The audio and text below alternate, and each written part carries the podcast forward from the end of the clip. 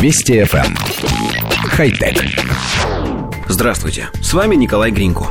Когда-то для того, чтобы изготовить нужный предмет, человечество знало только один способ – взять исходный материал – булыжник, дерево, мамонта – и, отсекая от него все лишнее, получить желаемое – каменный скребок, деревянную копалку или костяную дубину.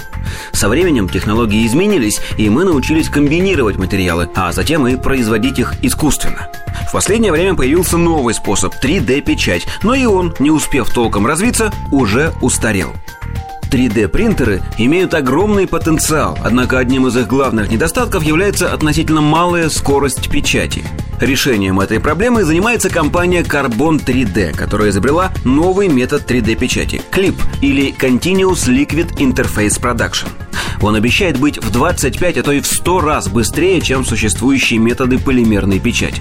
В отличие от традиционной 3D-печати, разработанный Carbon 3D принтер формирует объект непрерывно, а не печатает слои. Точнее, вместо печатающей головки, которая работает послойно, новым принтером используется емкость с жидкой смолой. В нее погружается печатающая платформа, а под емкостью находится источник ультрафиолетового света, который заставляет смолу принимать твердую форму. Этот процесс называется фотополимеризацией и сегодня используется, например, в стоматологии. Чтобы материал не прилипал к дну, в самом низу находится небольшая прослойка кислорода толщиной 30 микрон.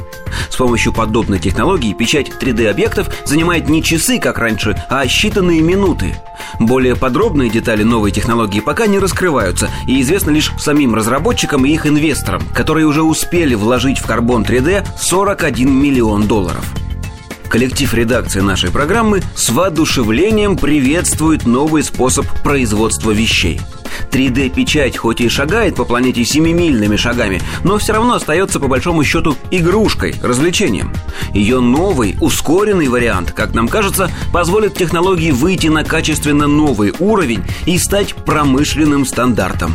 И все это в итоге удешевит объемный принтер настолько, что каждый из нас сможет приобрести его в личное пользование, чтобы самостоятельно печатать такие необходимые в быту вещи, как, э, ну, например, э, в общем, хотя...